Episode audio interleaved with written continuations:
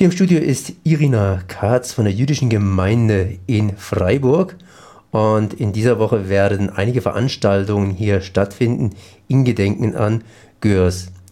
Frau Irina Katz, ich freue mich erstmal, dass Sie hier sind im Studio.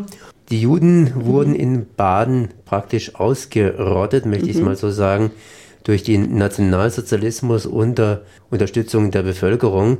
Sie stammen ja nicht aus Deutschland. Mhm. Das heißt, sie sind zurückgekommen nach Deutschland. Wenn ich mal den Namen Katz ganz einfach sage, das klingt sehr deutsch auf jeden Fall. Wie erleben Sie diese Judenverfolgung oder wie stehen Sie oder wie steht die jetzige jüdische Gemeinde zu dieser Judenverfolgung? Mhm. Wie, wie erlebt man das überhaupt? Zuerst zu meinem Namen. Mein Name ist nicht deutsch. Äh, der Name Katz ist auch sehr interessant, also besteht quasi aus zwei Teilen und auf Hebräisch bedeutet es Kohen Gadol, gerechte, CD, äh, gerechte Priester. Und in, äh, im Osten, in der Ukraine, Russland, heißen wir alle die Nachkommen von Bruder von Mo Moses, Aaron, äh, Katz. In Amerika heißen sie Cohen, in Russland auch Kogan. Das heißt, es ist kein deutscher Name. Und äh, gut, dass Sie gefragt haben. Ich äh, erkläre äh, ein bisschen, wie es in unserer Gemeinde äh, äh, läuft. Das heißt, dass die meisten Gemeindemitglieder, so ungefähr 90 Prozent sogar mehr, ursprünglich aus den verschiedenen Ländern der ehemaligen Sowjetunion kommen aus Russland, aus der Ukraine wie ich, aus Moldawien, Litauen, Lettland und so weiter. Und ähm, ich bin nicht zurück nach Deutschland ge gekommen. Ich bin zugewandert und das ist passiert im Jahre 93. Und wenn ich über mich kurz erzähle, dann ist es quasi äh, so sind äh, die Schicksale von allen, fast allen Gemeindemitgliedern hier in, in Freiburg. Das heißt, es war Anfang 90er Jahre.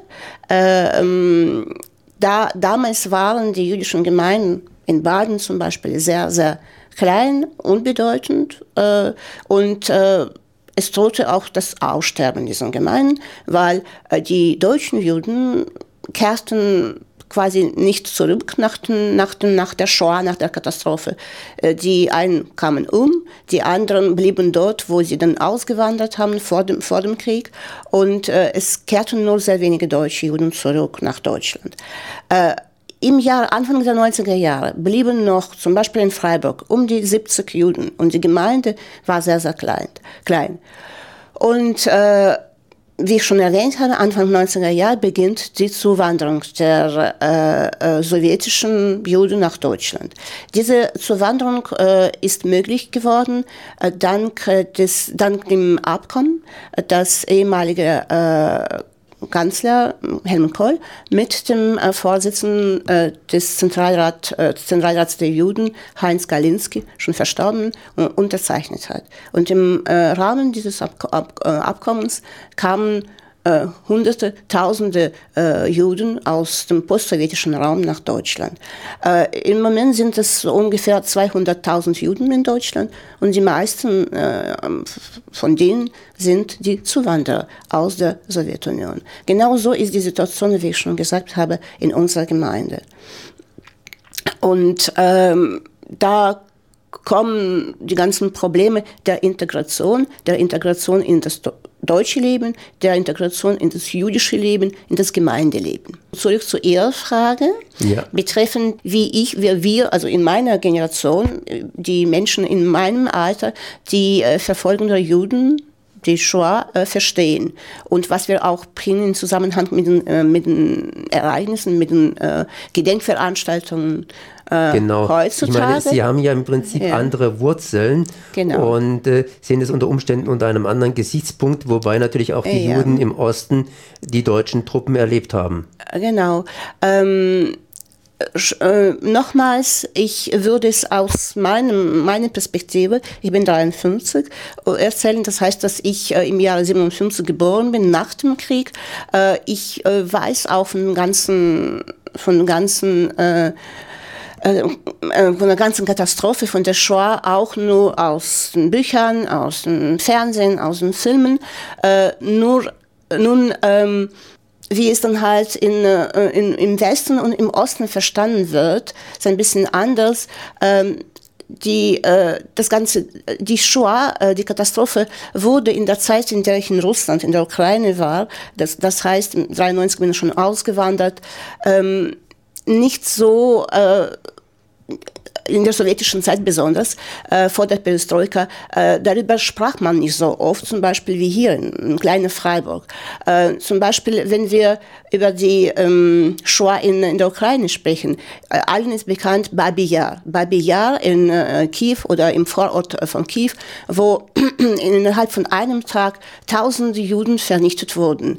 Nun, äh, wir, die äh, Juden in, in, in der Ukraine, wussten davon gar nichts äh, gewisse Zeit. Und erst nach der Perestroika, Schritt für Schritt, Schritt für Schritt, haben wir dann erfahren, dass in diesem, in diesem äh, Baby-Jahr, in diesem Grab, Massengrab, äh, nicht nur nicht nur, also nicht nur, wie es uns dann äh, erzählt wurde, Russen und Ukrainer äh, begraben wurden, sondern vor allem Juden. Und das Ganze kam, also die, die, ganzen, die ganzen Informationen kamen äh, für, für, an uns erst nach äh, dem Jahr 85, nach der, nach der Perestroika, dann als die als die, die, die Archiven geöffnet wurden, als mit uns, mit Juden in, in, in der Sowjetunion überhaupt gesprochen äh, wurde.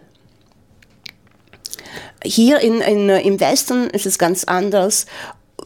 Das fällt sogar auf, wenn wie ähm, die Geschichte äh, gepflegt wird, wie, äh, wie das Ganze in den mit, mit Schülern, mit in, in den deutschen Freiburger Schulen, wie das Ganze ganz detailliert geforscht wird und, äh, ähm, und ähm, gelernt wird. Und äh, das war nicht der, der Fall in Russland, aus dem ich ausgewandert bin im Jahre 93. Hat sich da irgendwas inzwischen gewandelt?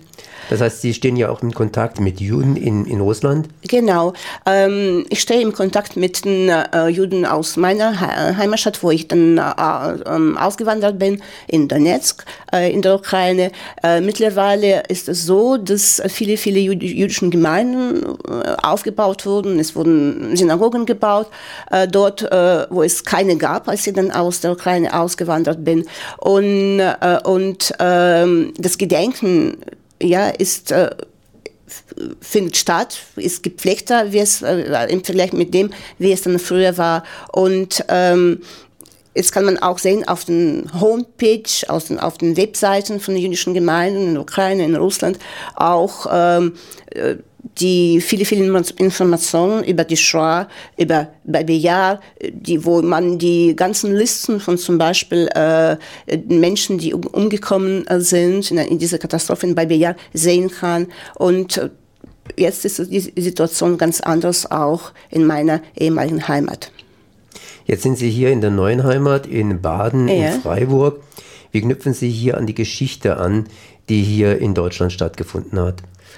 Ähm, selbstverständlich äh, hier zum Beispiel in kleinen Freiburg gibt es äh, alles, gibt es verschiedene Arten von Gedenken. Es sind verschiedene äh, Mahnmale, verschieden, also auch Stolperscheine von die äh, hier in Freiburg äh, von ähm, Marlies Meckel auch gemenscht äh, werden und äh, verschiedene Veranstaltungen, Gedenkveranstaltungen äh, und äh, Zeitzeuggespräche äh, und also es gibt, äh, wie gesagt, das, äh, das war für mich ganz neu, das ist meine persönliche äh, Erfahrung äh, im Vergleich zu, dem, zu, dem, was ich dann in der Ukraine, wo ich herkomme, erlebt habe, dass hier äh, so viel in, in, Sachen Gedenken gemacht wird. Und das ist ähm, für mich, ähm, wie würde ich sagen, ähm, also faszinierend in diesem Sinne, dass äh, äh, in Deutschland, besonders für die Jugend, für die Jugendlichen, so viel gemacht wird. Ich habe äh, in der Gemeinde äh, viele Freunde und Freundinnen, zum Beispiel unter den Lehrern, äh, und äh, ich habe so auch ich habe so auch ein, in einem Gespräch, Zeitzeugen-Gespräch in der Schule auch teilgenommen. Und äh, äh, das fasziniert mir, die, das Engagement von äh, zum Beispiel äh, Freiburger Lehrern, Geschichtslehrern, Deutschlehrern, die so viel in, äh, in Sachen Erinnerung, Gedenken. Heute zumindest am Dienstag gibt es hier für Programm, das heißt Veranstaltungen? Mhm. Ich möchte Sie jetzt abschließend fragen, Frau Irina Katz, für welche Veranstaltung würden Sie heute besonders gerne einladen? Ich würde ähm, ähm, besonders in unserer jüdischen Gemeinde äh, die Menschen einladen äh, zu zu den Firmen, äh, danach zu diesem Gedenken, zu dem Verlesen der Namen äh, äh, der deportierten, der Freiburger Juden, die nach Kurs deportiert wurden. Ich würde sie unbedingt und gerne einladen zu diesem Schweigemarsch, wo alle Freiburger teilnehmen können. Äh, nochmals, dieser Marsch geht von der Synagoge in der Nussmannstraße 14 oder ähm, beziehungsweise Engelstraße 1 bis zur Wewille Brücke bis zur Blauen Brücke durch die, durch das, durch die, die Stadtmitte. Und äh, das, ich möchte, wir möchten, die jüdische Gemeinde möchte, dass, äh, äh dass viel, äh, viele ähm, äh, Freiburger Bürger oder die viele äh, Freiburger teilnehmen an, äh, diesem, an diesem Marsch, Schweigemarsch.